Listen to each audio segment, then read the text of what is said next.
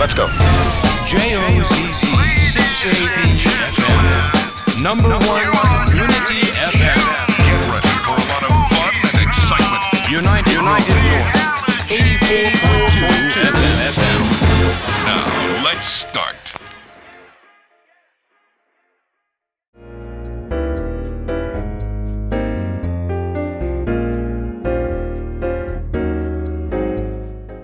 2024年1月は愛知北 FM 伊藤由美子のコージースペースのラジオ放送をお届けします。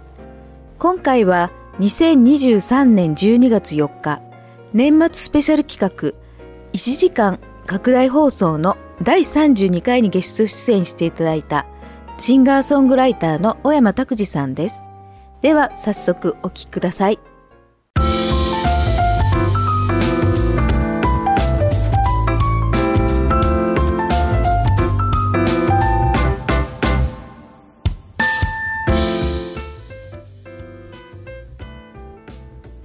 さんこんにちは。ユナイテッドノース84.2伊藤恵美子のコージースペース。ナビゲーターのユーミックこと伊藤恵美子です。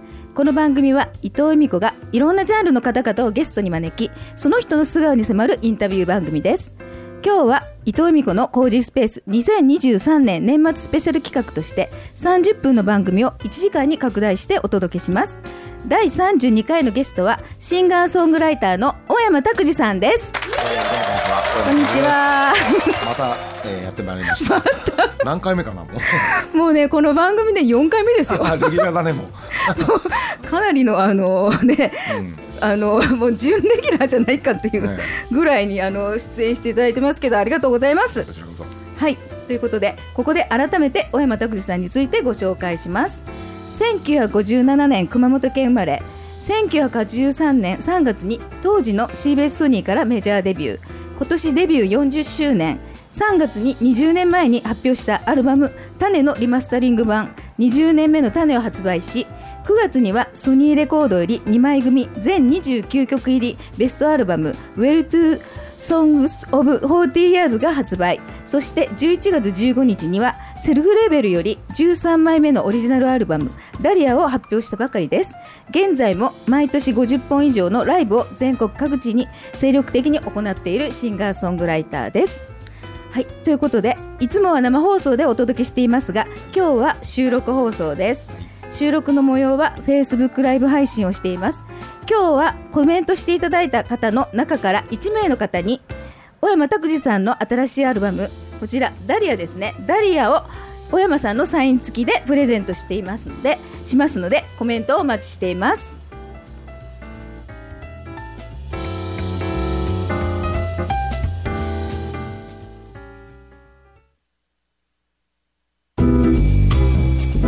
ちょうどいいあなたらしくいられる場所を見つけてもらうためにさまざまなゲストの人生ストーリーを紹介しています。ポッドキャスト番組伊藤由美子のコージースペース。Apple Podcast、Spotify、Amazon Music などから配信中です。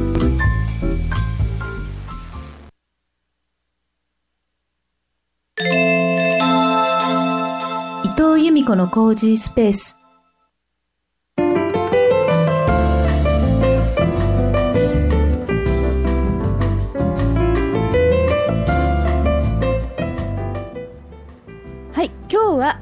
今年デビュー40周年を迎えた小山拓司さんに発表したばかりのオリジナルアルバムそしてソニーレコードから発売されたベストアルバムのことを中心におとどおうかあおうかお話をお伺いしたいと思います。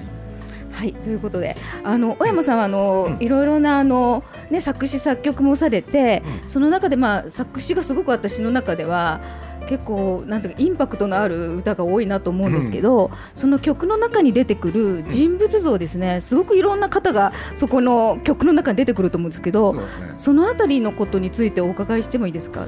あまあ基本的にはあの自はい。分自身を投影した主人公なんですけども、はい。えーそれがあの時には少女になったり、あの女性になったりすることもあるし、はい。でも基本的には僕の中にあるすごくリアルなあの一人のキャラクターとしてのあの人物がいて、はい。それを曲に乗せるっていう詩に書いてるって感じですね。そうなんですね、うん。私あのちょっとあの最近あの違うラジオ番組に出られてた時に、うん。まあ、それを聞かせていただいた時に、等身大の自分とあと分身うん。っていうあ分身としての自分をこうなんかこの投影してるっていうようなことをおっしゃってたんで、うん。その分身っていうのは今おっしゃったようなことなんですかそうですねまさにああの自分の中にいるもう一人の自分みたいなですねあっていうことがもう全部こう曲に反映して作詞をされてるっていうことなんですね。そうですあそういうことなんですね。ちょっとそのあたり私ちょうど聞きたかったのでよかったんですけど。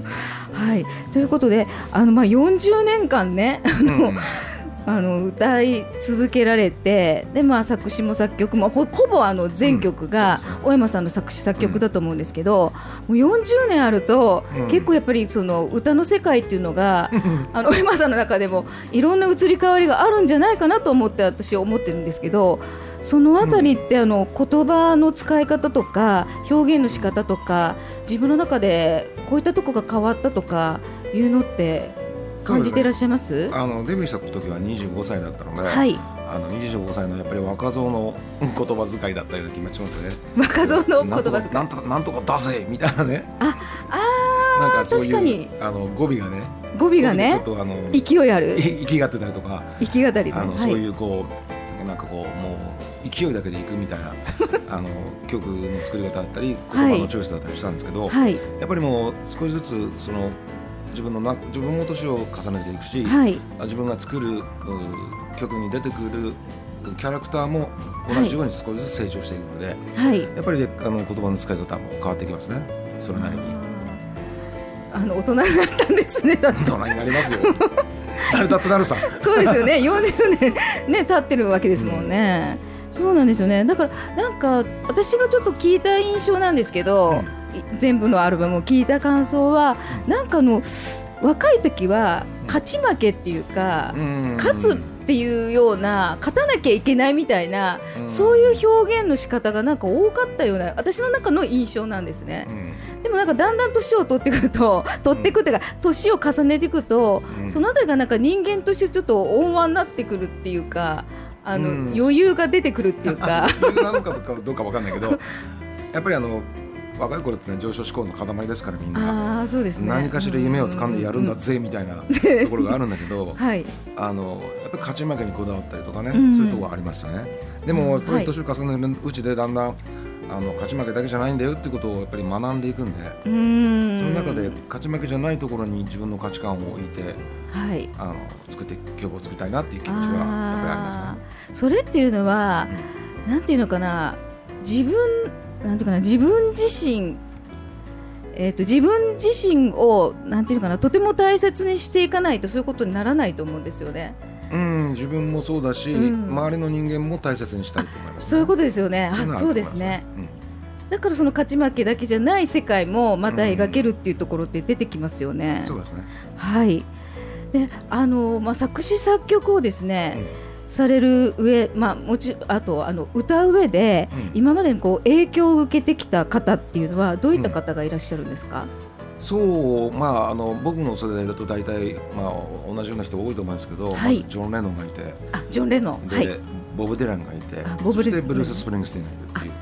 まあもうマストなこの3人ですね、マストなこの3三人からものすごく影響を受けたし音楽的なことだけじゃなくてはい。うあの生き様的なこともね、ーん、影響を受けうんたんですね。すごく影響を受けましたね。その生き様っていうのはちなみにまあ説明していただけます？あの例えばあのこんなアルバムを1枚作りました、はいでそこの後こいつどんなアルバム作るんだろうと思って出てきたアルバムの意外性だったりとかはい。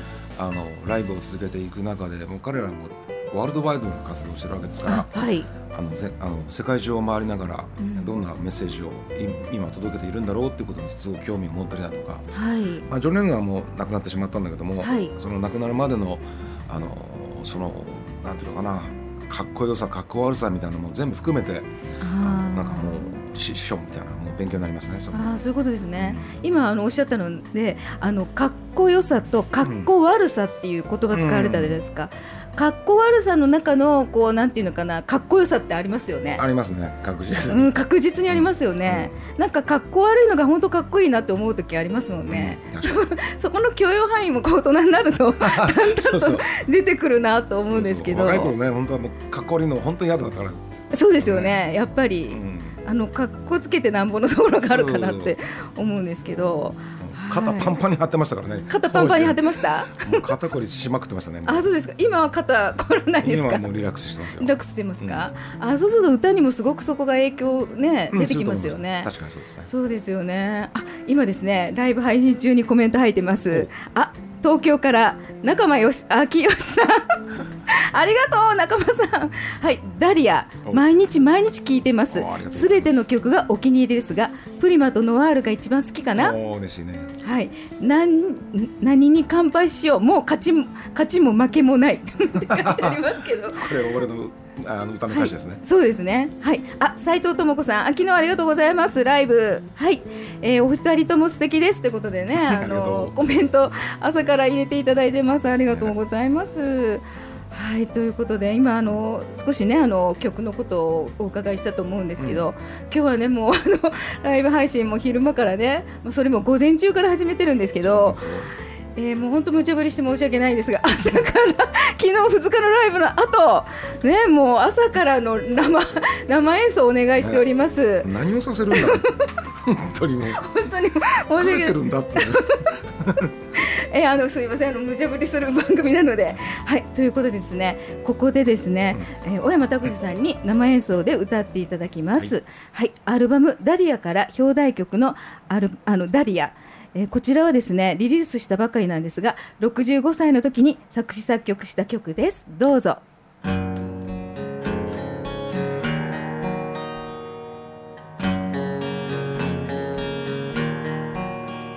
西日の差し込む図書室で結んだ約束はもう忘れてしまった。覚えてるのはかすかな後悔。うつむいた横顔。窓から見える花壇に朱色のダリアが咲いていたこと。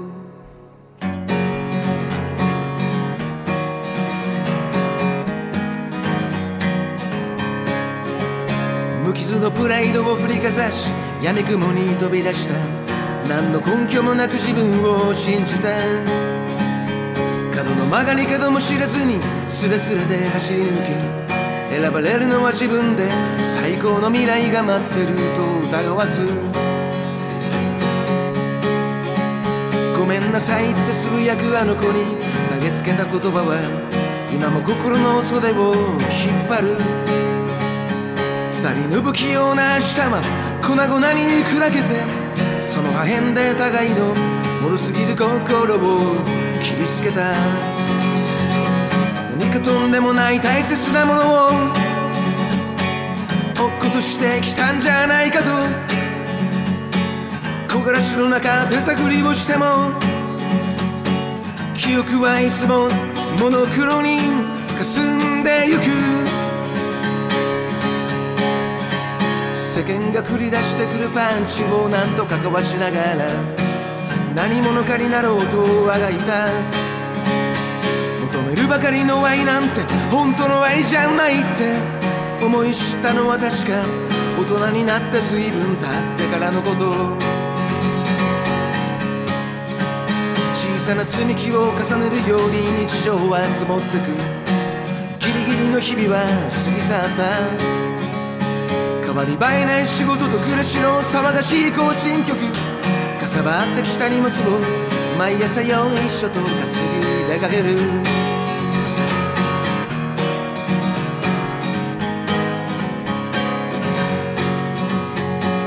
こんな人生も悪くはないと。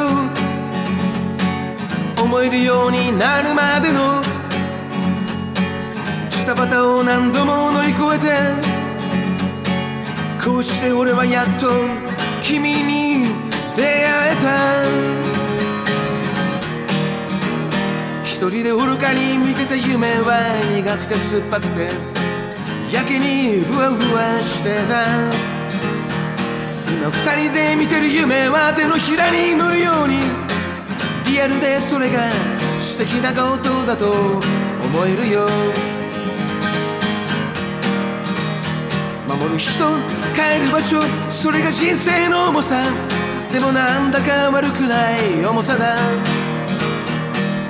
今夜は君に花を買って帰ろうただいまお帰りなさいの君はダリアのように笑ったあ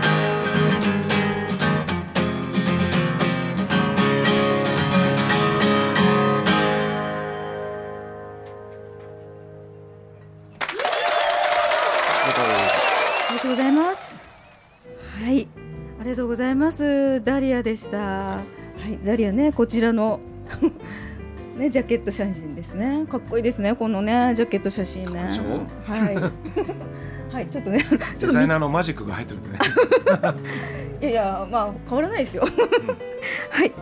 ということでですね、ありがとうございます。はい、えー、工事スペーストーク2ということで、ここからはですね、番組宛てに届いているリスナーの方からの小山拓司さんへの質問に答えていただきます。はいはい、まずお一人目ですね。ラジオネームさっちゃん。ありがとうございます。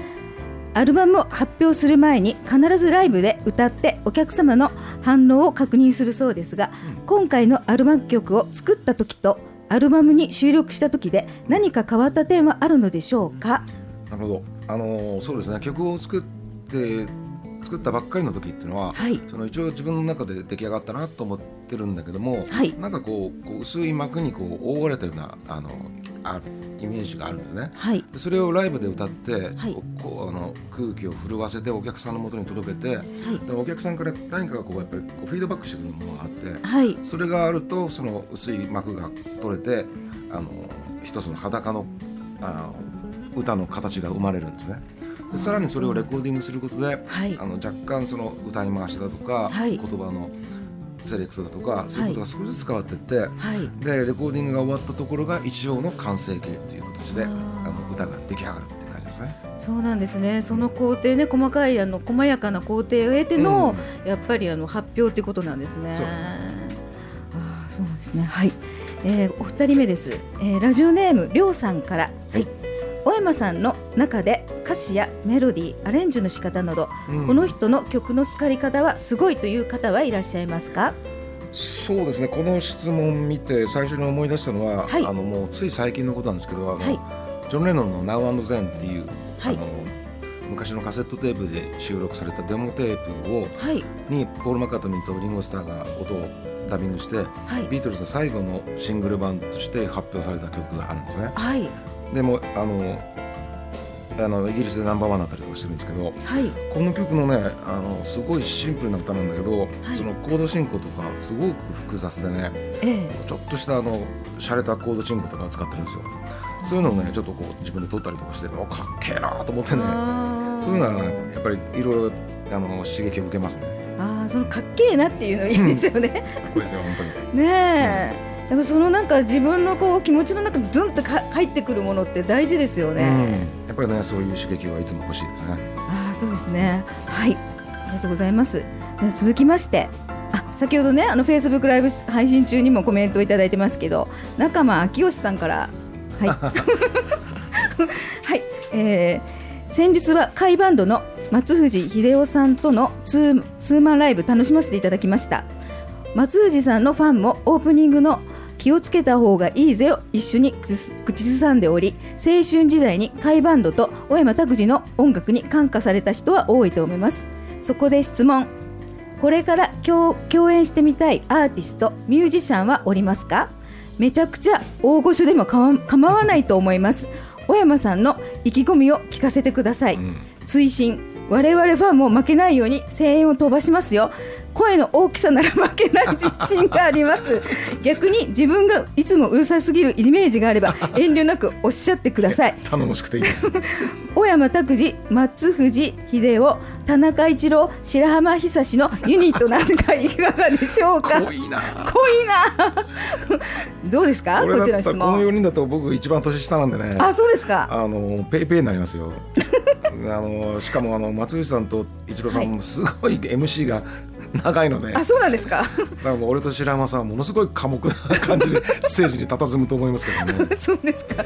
だからこういうあの、はい。い、わゆる本当に大御所の,、はい。あの方たちと最近よよく一緒にご一緒することがあってはい。あの本当に刺激を受けたりもするんですけど、はい。それはもちろんそういうのも必要だと思うんですけど、はい。あの逆にあの若いあのミュージシャン、ソングライターで、はい。あの僕が育ってきた時に聴いてきた音楽と違う音楽を聴いてきた、そしてあの曲作りを始めたシンガーとか、若いその世代の人たちとか、はい。そういう人たちと逆に一緒にやったらそれはそれでまたあの、ね違う刺激を受けるんじゃないかなと思って、うん間違いなく受けると思いますよね。なんかそういうのもやってみたいですね。ああそうですか。えー誰がいるんだろう？と今わかんな思っいけど。ちゃったけど。わかんないけどね。あんまり聞かないしね。聞かないし 私も聞かないですけど。でもきっとねなんかちょっとまたそれでもコラボしたらすごい面白いものになるような気がしますね、きっと。はい、えー最後にですね、うん。ラジオネーム金ちゃんから、はい。はい、今後の音楽活動での夢私生活での夢を教えてください。ということです。うん。音楽の夢だな直近で考えると、はい。あの40周年迎えて、はい。あの全都道府県制覇っていうのをやりたいなと思って。で今年、あのはい。幸せなことに徳島県と、はい。え佐賀県で初めてのライブをやって、はい。あと残るが富山県だけなんですよ。そうですよね。なん。とその富山県を制覇したいなっていうのがまずその直近の音楽活動の夢ですね。ああそうですね。はい。あとそう私生活の夢って言ったらまあちょっと大きく風呂敷広げるとはい。ちょっと海外とかで、うん。もう1年ぐらい行って過ごしてはいニューヨークとか1年とか行ってみたいですねそうすると多分もう超いろんな刺激受けるだろうからそうですよね。それでもうアルバム1枚分ぐらいの曲は平気でできちゃうんじゃないかなみたいなそう一枚じゃなくて二枚は 三枚もいけそうですけどそ一のくら。のあのことはやってみたいなって思いますね。いいですね。うんそれ今ニューヨークっていう言葉出ましたけど、うんニューヨークまあ刺激がある街って印象はあるんですけど、うんニューヨーク以外はあります？あのロンドンは前3か月ほど行ってたことがあったんでそうですよね。そこでもすごく刺激を受けたうのでんそれをニューヨークでもやってみたいですねやっぱりニューヨークが一番一番の刺激を受けるんじゃないかな音楽的にもそうですよね。そう思いすまあまあ本当世界の中心地でもありますしね。はい。ということでね、金ちゃんあのそういったねあの大山さんの回答でしたね。はい。ということであの仲間さんからコメント入ってます。採用ありがとうって書いてありますけどねえ斉藤智子さんが夫婦漫才？生 生配信中でございますってねあの書いていただいてます。うんはい、はい、コージースペーストークありがとうございます。はい。ということでですね、ここでですね、またギターを取り出していただいたと思いますけど、また生演奏をね、にあのしていただきたいと思って お願いしてます。はい。え2曲目はですねソニーレコードから発売ししているですねベストアルバム ちょっとあの画面隠れちゃってますけど、はいうんこちらはい、こちらのですね、ウェル2から一曲お届けします。えーこちらはですね、えー天国のドアノブという曲なんですけど、こちらまあどういった曲かちょっと簡単にお知らせしていただいていいですか？これはあの詩を聞いてみれば分かると思うんだけども、はい。あの僕がすごく親しく、えー深く付き合ってたはい。男が、えー若くして亡くなって、はい。でもちろん僕のあの周りの人間もすごい仲のいいやつらたくさんいたんですけど、はい。あの非常に突然亡くなってしまったことがあの心に残っててはい、いつか彼のことを歌いたいなと思って、えーもう亡くなってからずいぶん経ってからかなこの曲を作りましたね。あそうなんですね。はい、こちらのあの、えー天国のドロドアノブは2008年にリリース。えー、小山さんが49歳の時に作詞作曲された曲です。そうですねはい、どうぞ。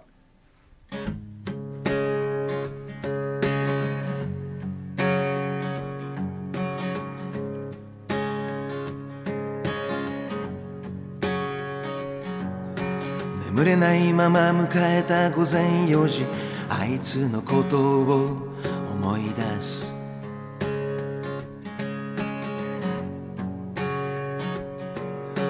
朝露に濡れて輝く花びら。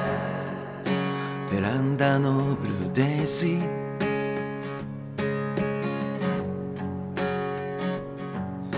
天国のドアノブを回したあいつ。生き残るって宿題を勝手に残して。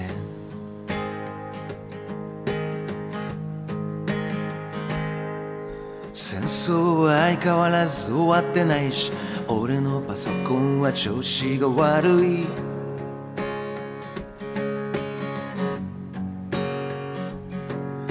路上では聞いたことのないリズムで歌い始めてる連中がいるさ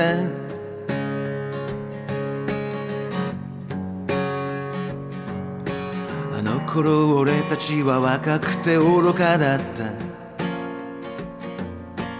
今は若くはなく愚かなままだ。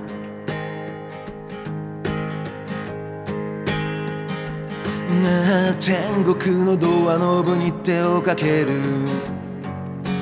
俺たちはみんな天国のドアノブに手をかける。俺たちがいつか天国のドアノブに手をかけるとき安らかでいられますように。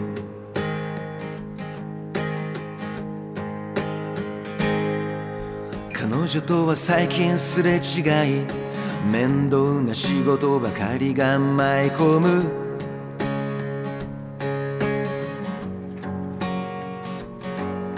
昨日のニュースが言ってたまた誰かが子供をわけもなく殺したってさ。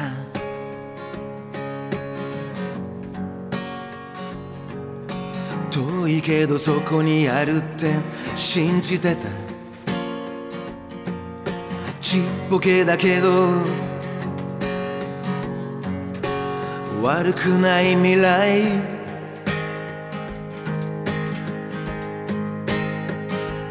が天国のドアノブに手をかける。俺たちはみんな天国のドアノブに手をかける。俺たちがいつか天国のドアノブに手をかけるとき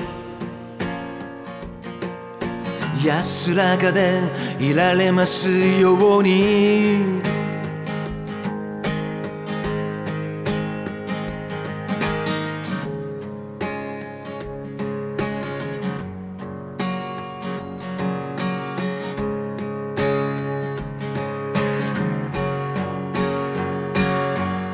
始発電車の音がする。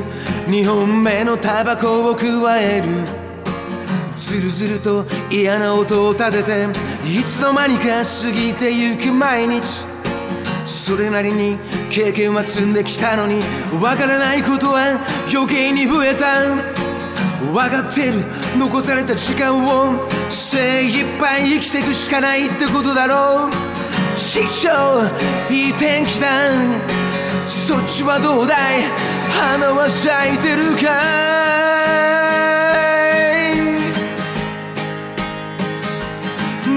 天国のドアノブに手をかける。俺たちはみんな天国のドアノブに手をかける。俺たちがいつか天国のドアノブに手をかけるとき安らかでいられますように。天国のドアノブに手をかける。天国のドアノブに手をかける。天国のドアノブに手をかけるとき安らかでいられますように。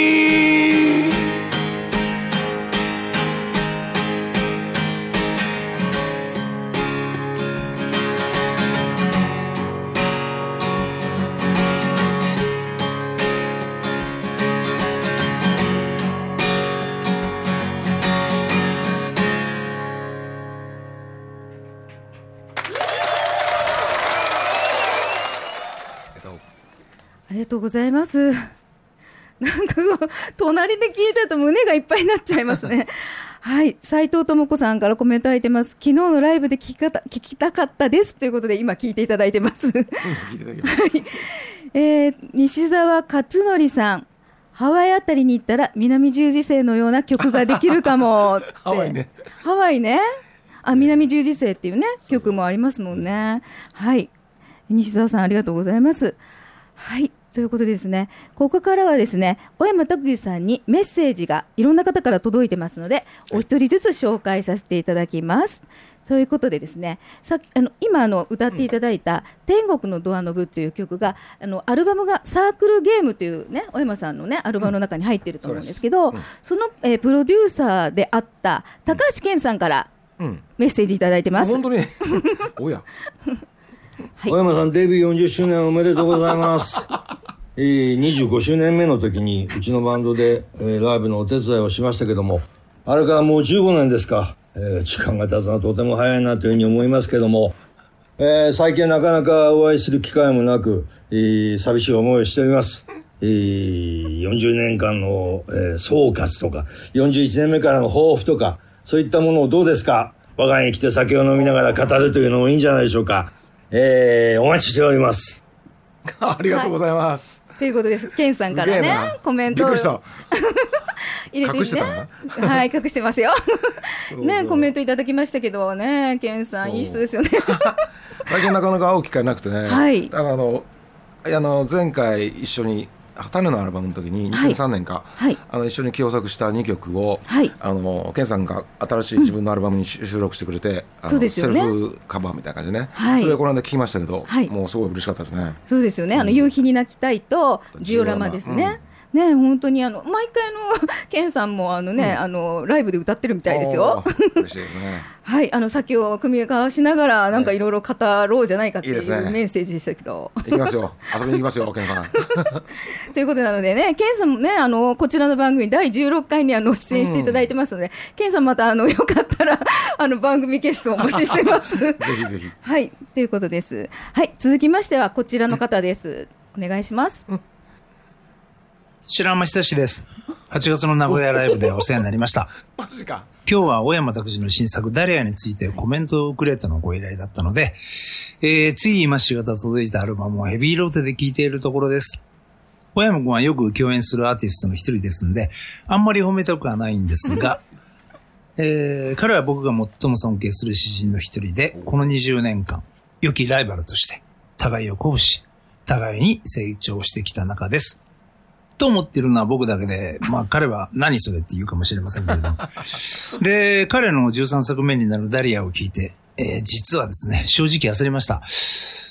今まで隣を走っていた男が実はこっちの勝手な思い込みで、実際はずっと先を行ってたっていうか、なんかそんな事実にこう、はたと気づいたというか、まあそんな感じですかね。僕らがまあデビューした頃っていうのは、職業作詞家っていうのが、えー結構周りにいまして、えーそういう方たちが次々に姿を消して、まあ、言い方悪いですけども、小学生の作文レベルの歌詞がバックするようになったわけです。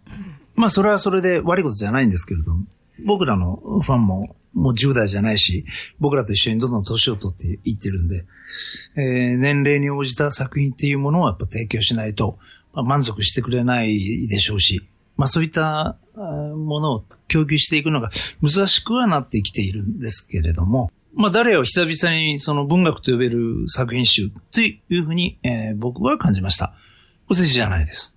えー僕が最も影響を受けた詩人といえば、ルー・リード、ボブ・ディランなんですけれども、その次に小山拓司の名前を挙げようか。やっぱやめようか。ちょっと今迷っているところでして。まああんまり持ち上げると嘘っぽくなるんで、このくらいにしておきます。小山くん、あんまり品よく年取るなよ。以上、白浜の感想でした。Thank you. おーありがとうございます。はい、ギタリスト白浜久志さんからメッセージいただきました。ね、ロックバンド ARB のね、元ギタリストでもあるんですけど、夏にあの8月にね、名古屋でね、小山拓司白浜久志プロジェクトバンドメンあのバンドライブということで、ね、やっていただきましたよね。そう。そう本当に、もうありがとうございます、白浜さん。本当に。名古屋暑いな、名古屋にわざわざ来ていただいて、本当にライブやっていただきまして、最近発売したこちら、ダリアのですね、えボーナストラックということで、アンダーコントロールをね、作詞そをされてて、コーラスでも参加されてるんですよね。これあのもともと白山さんがあの曲をメロディーを俺にくれて、で何曲かくれた中で、あのこの曲はすごいこうちょっとピンときたので、はい。えー詩を書いて、はい。で白山久志プロデュースであの一曲、えー今回のアルバムに収録しました。そうですよね、かっこいいんですよね、アレンジね、いいですよね。私結構こういうの好きな、ね好きなんですよ。だからなんか白浜さんはね、またなんかね、共作していただきたいなって、あの個人的に思ってます。はい。はい、ということで、あの、ありがとうございます。ますね、あの、白浜さん、もし名古屋にまたね、来ることがありましたらあ、今度はテームスご用意してお待ちしております。はい、ということで、えー続きまして、えーち西川貴弘さんからメッセージいただいてます。はいはい、えーまあ、小山拓司白浜久志プロジェクトバンドのメンバーでねそう、えーまあ、ドラマーでもありパパーカッショニストでもある西川さんからですねメッセージを読み上げさせていただきます、小山拓司様40周年ニューアルバム発売誠にあおめでとうございます。ライブにお越しになるお客様はあまりご覧になったことのない小山さんのかっこいい後ろ姿を見ながら僕はいつも演奏しています。その背中には魂ロックという字が僕には見えています小山さんまだまだ走り続けてくださいね。またご一緒できる日を楽しみにしています。ということで西川さんからです。嬉しい。ありがとうございます。ありがとう、ねえもうほ確かにそうですよね。ドラマーだから、ね、フロントで歌ってる小山さんの背中しかいつも見ないんですけどそうですね。からね感じるものがあるってことなんですけど、ね嬉しいね。え 西川さんね、本当に。彼は本当のいいすごいタイトなねいいドラム叩くんですよ。本当にあの。それにこう乗っかってねだからあ俺としてはその、はい。後ろから背中を押されてる感じでね。なるほど。なんか後ろからグイグイ来るんで、はい。それがあのもう歌の歌に乗るんですよね。そういうドラマですよ彼ねいや本当にあのドラムとかベースの方ってあってすごく大事だとは思うんですけど、うん。そうそう。ですよね。そこでなんかすごいピタッとこう決まるかどうかってすごく変わるような気がするんですけど、なんか私も名古屋のねそのプロジェクトバンドのねあのねもちろんあの見させていただきましたけど、本当いいなと思いましたね。ね。はい。ということで西川さんありがとうございます。はい。続きまして。うんまだ いきますよ。いきますよ。はい。続きましては、えー、服部圭さん。はい、こちらもですね、あの青山拓司白浜久志でベーシストであります。はい、えー、読み上げさせていただきます。小山さん、40周年誠におめでとうございます。先日の名古屋公演、秋葉原公演、大変お世話になりました。小山さんと演奏するたびに感じることですが、素晴らしい声の圧力、歌詞の想像力の深さに感動いたします。また機会があればご一緒できれば嬉しいです。改めておめでとうございます。ということで、服部さんからメッセージいただいてます。彼はね本当にもう、あの今まで僕が一緒にやったベーシストの中で一番パンクなやつで一番パンクだし一番あのベースを下にこう構えて確かに。ブリブリブリブリって。すげえなこいつと思って。かっこいいですよね、本当服部さん。こいつはあいつはかっこいいやつです。ですよね。であのね、このメッセージは奥様の優子さん経由でいただきました。そうなんだ。そうです、美人のね、優子さんもミュージシャンですよね。そうそうね、本当にえー。お二人かっこいいね、ごご夫婦だなと思って、のち、なんかね、いらっしゃった時に見てたんですけど。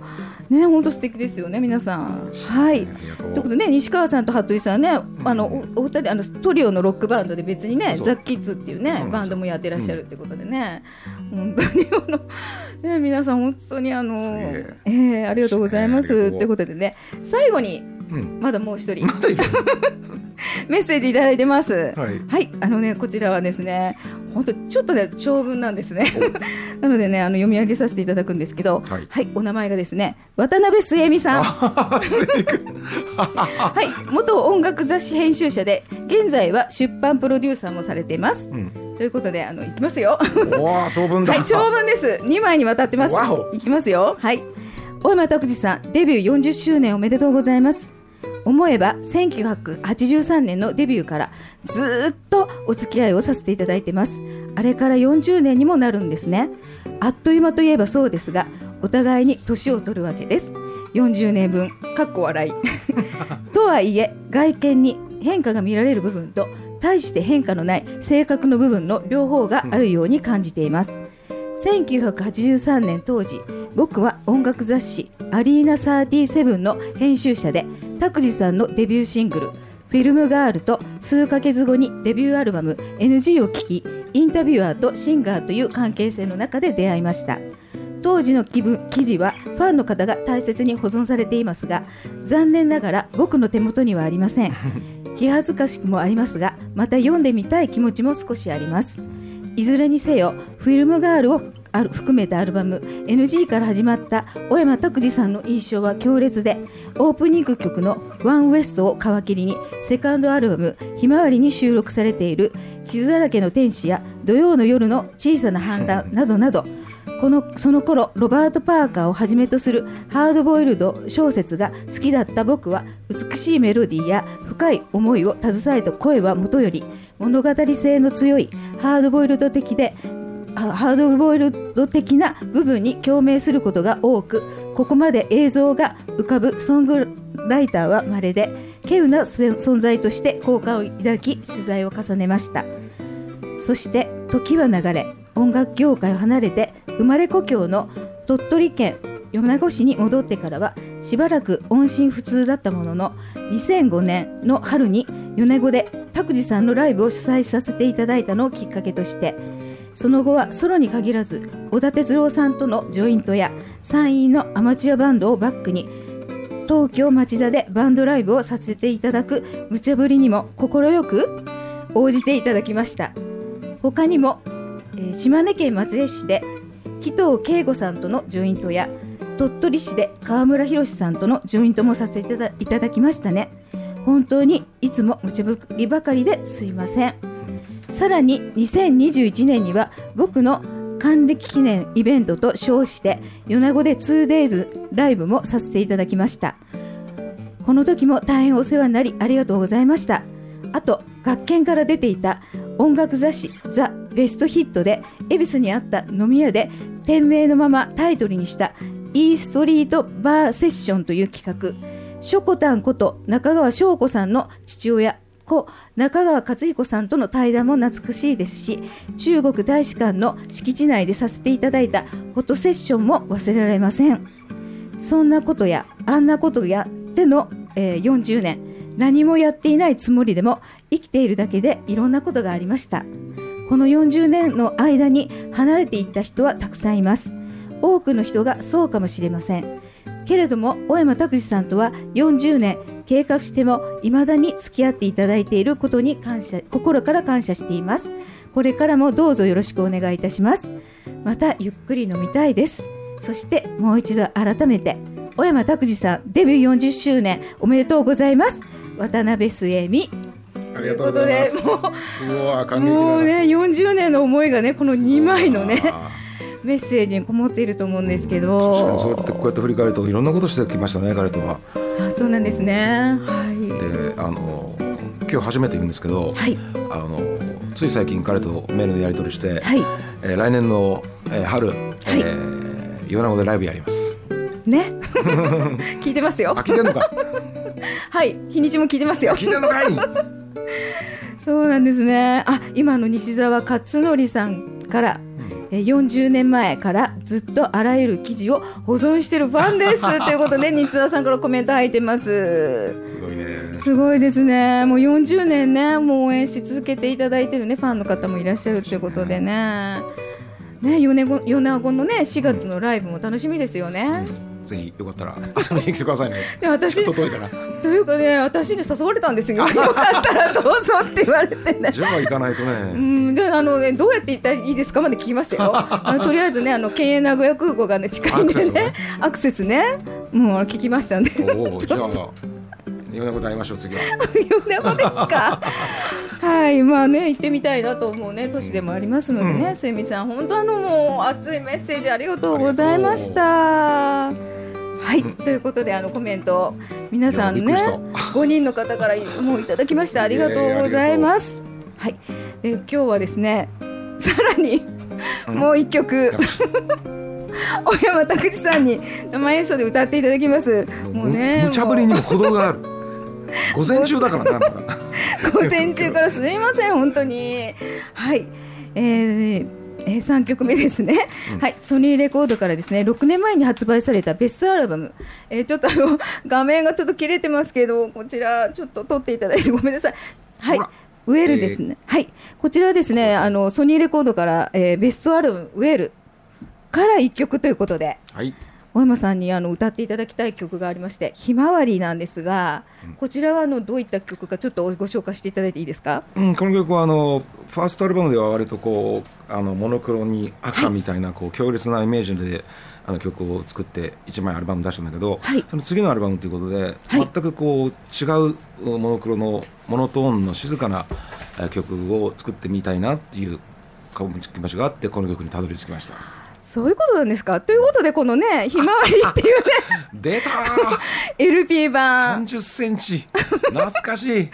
こちらねあの表紙が表紙じゃないジャケットがモノクロなんですけどそうそう。それも今お話しした中の話にちょっと共通する話なんですか、これはだからあの当時あのひまわりっていうアルバムはい。曲を作って、はい。でアアルバムをレコーディングした時にあの当時六本木のスタジオでやってて、はい。で六本木のあのなんなんなんとかっていう忘れちゃったビルの上の方にその洋書の、洋書だけを売ってるあの本屋さんがあって、はい。そこに行ってもう全部のいろんな画集写真集をもう全部こうめくってはいであのひまわりが載ってる写真ないかなと思ってしかもモノクロでねはいそうやって探した中で一冊あったんですよあのひまわりが写ってる写真が。あそうですねはいその写真集を買ってきて、はいでその俺を見てる時にあのその写真集の表紙がこれだったんですよ。そういうことなんですねでやっぱりこれかなと思ってでこれに決めました。わかりました。はい。えということでですね、えー今からひまわりですね、えーこちらの、あのえー曲はですね1984年にリリースして、えー小山さんが26歳の時に作詞作曲された曲です。ですね。はい、どうぞ。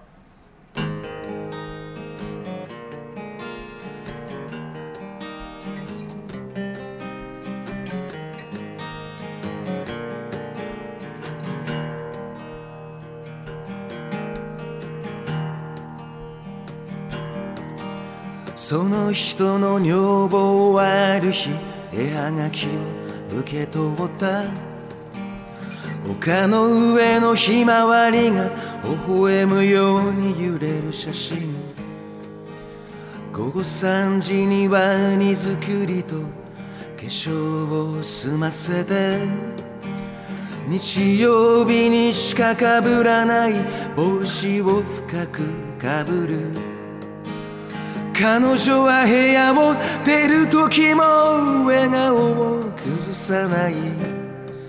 足早に階段を降りて歩き出す。ガソリンが水たまりに虹を作る道の向こう。すすけた赤い屋根が続いてる。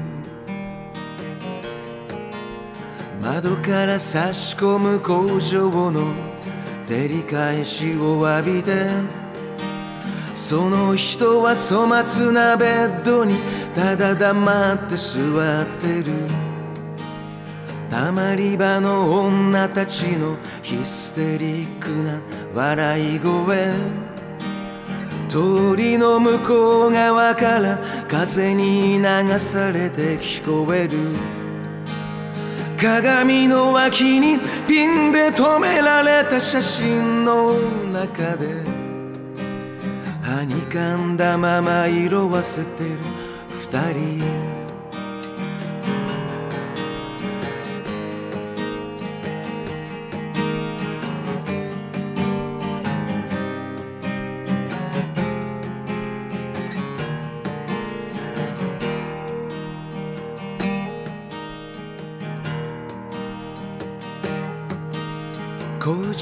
にしがみつくように並んだアパートの群れ。どの窓にも同じブルーの作業着が干してある。いつもと同じ夕焼けが辺りを赤く染めると街中がつぶやき出すさあ仕事が終わる時間だ。誰もがテーブルの周りでそれぞれに寄り添う小さな声で励まし合いながら。ガソリンが水たまりに虹を作る道の向こう。すすけた赤い屋根が続いてる。ガソリンが水たまりに虹を作る道の向こう。すすけた赤い屋根が続いてる。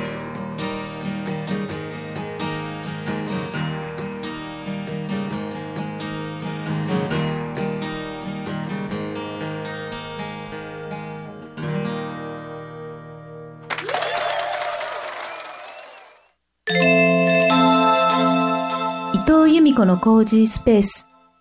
ということでですね、ありがとうございます。はい、今私ね、あの38年前にこの曲を 聞いたのが初めて大山さんの曲聞いたんですけど、まさか38年後に、ここ、隣で歌っていただけるとはまさかね、その時の私は思思いもしなかったですけど、はい、いい曲ですね。今聴いてもいい曲だと思います。はい。ということで今あのコメント入ってます。西澤勝則さん。以前名古屋から米子まで高速バスに乗ってライブを見に行きました。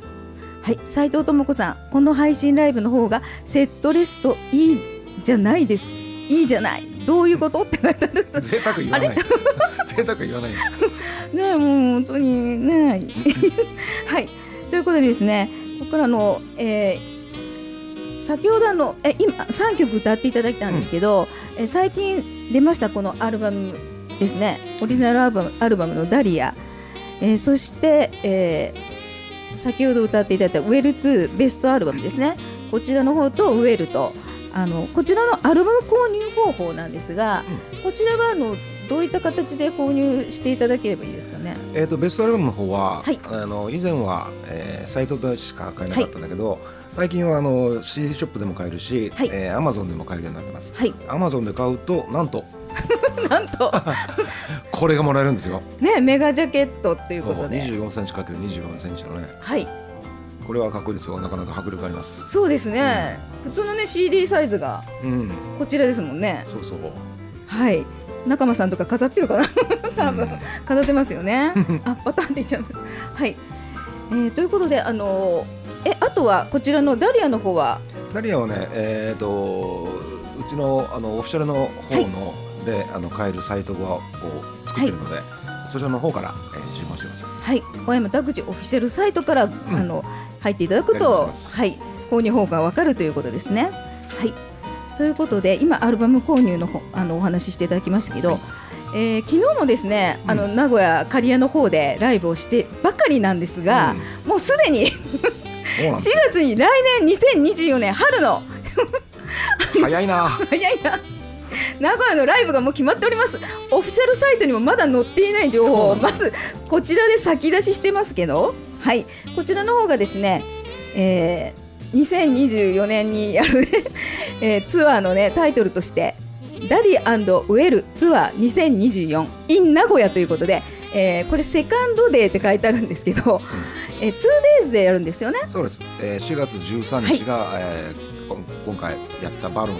はい名古屋駅近くのバロン、はい。翌日は、えー、とジャズバーなんですけども、ここは、えージョニーっていうね。ジャニーです。あ、ジョジャニー。ジャニー。ジョニーじゃなくてジャニーです。ジャニー、はい。あのーはい。本当にあのジャズバーの老舗で、はい。もうね音が素晴らしくいいんですよ。そうなんですよね。小屋自体がね鳴るっていうか響くっていうか、そうなんです歌よってるとね、あのそのスペースが一緒に歌ってくれるような感じになるぐらいもう音が素晴らしいところです。そうなんですよね。こちらのねあのえ8月にもね今年の8月にジャニーでね、あのうん。ジョイントライブをね大山さんにやっていただいて、であのジャニーのマリアさんこの番組にもね出てるんですけど。はい、うん。あのマリアさんがもうぜひね大山さんにまた歌ってほしいということでまた今回あの日曜日お休みなので貸し切りをしていただいて すげえ。4月のこちら14日ですね、うんこちらの方はね 2days ということで。これあのダリアとウェルの全曲を歌うって2日間なんですよね。そうです。だからベストアルバムはい。が28曲かな。はい。えっとダリア、えー、11曲。はい。で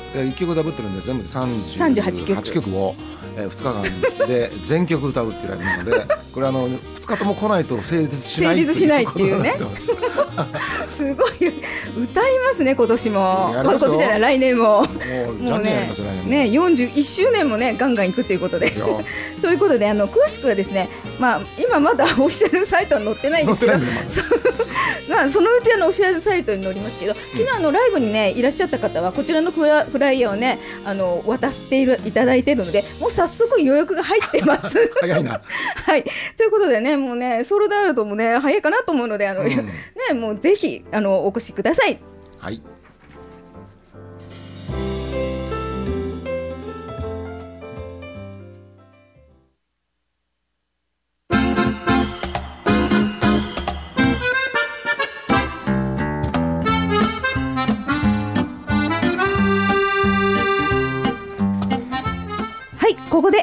ですがラジオ番組なのにゲストの方とあっち向いてホイをししてしまうコーナーです。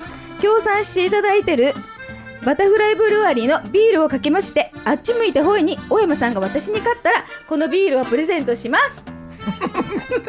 負けねえかんな。ということで、ね、今日4回目の、ね、出演ということで今まで3回ねあの、うん、あっち向いてほいして、2勝1敗で大山さんがね勝ってるんですよ。そうですよ。ということで今日はどうなるかわかんないんですけどはいじゃあ早速いきましょうか。はい。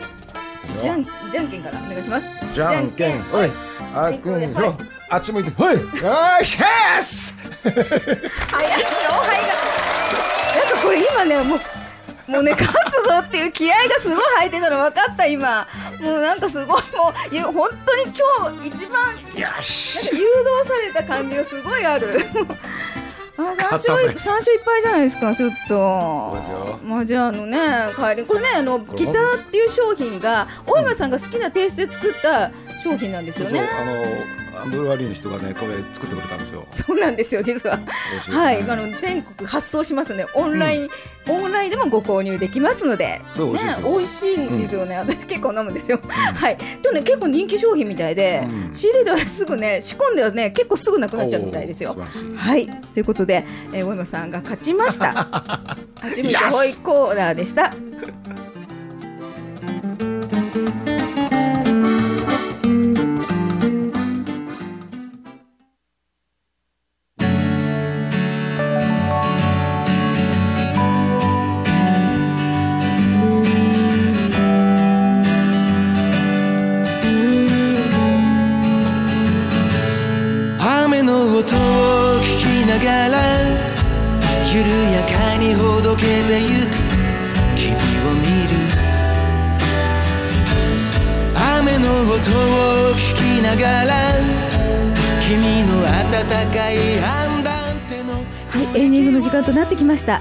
回から番組エンディングテーマが変わります。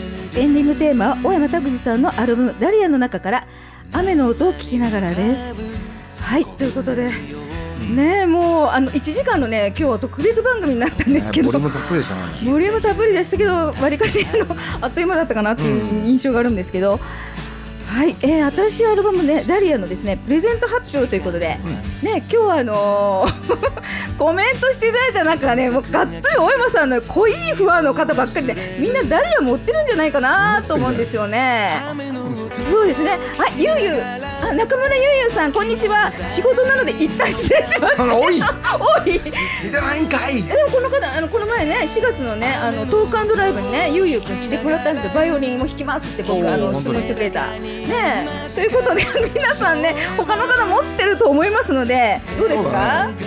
全員多分持ってますね。完全に持ってますね。完全にね。ゆうゆうくんでいきますか？行きましょうかはい。ということで中村ゆうゆくんこんにちはって書いていただきましたけどダリアの、はい、アルバム差し上げますのではい。ありがとうございます、はい、ということで最後にですね番組から2つお知らせがあります。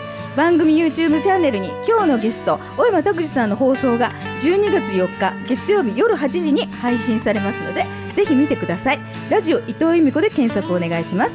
番組登録もよろしくお願いします。そしてですね2つ目小山拓司さんのお話をもっと聞きたい方はインターネットラジオポッドキャスト番組伊藤由美子のコージースペースで小山さんへのインタビューとライブ音音声を聞くことができます。えー、アマアマゾンミュージックとか Spotify とか、えー、Apple Podcast から聞けるんですけど、えー最近ですね YouTube からもあのポッドキャスト番組が聞けるようになりまして、えー私のですねこちらの、えー番組 YouTube チャンネルでもアップ、えー後々してきますので はいチェックしてください。ということではいあっという間でしたね。はい。ありがとうございます。こちらこそありがとうございまはい、す、2023年年末スペシャル企画伊藤由美子の工事スペース1時間拡大版にお付き合いありがとうございました。お相手は由美子と伊藤由美子。そして本日のゲストはシンガーソングライターの小山拓司さんでした。はいありがとうございます。また来ます。来てください聞きながらそっと手探りで君を見つける雨の音をたち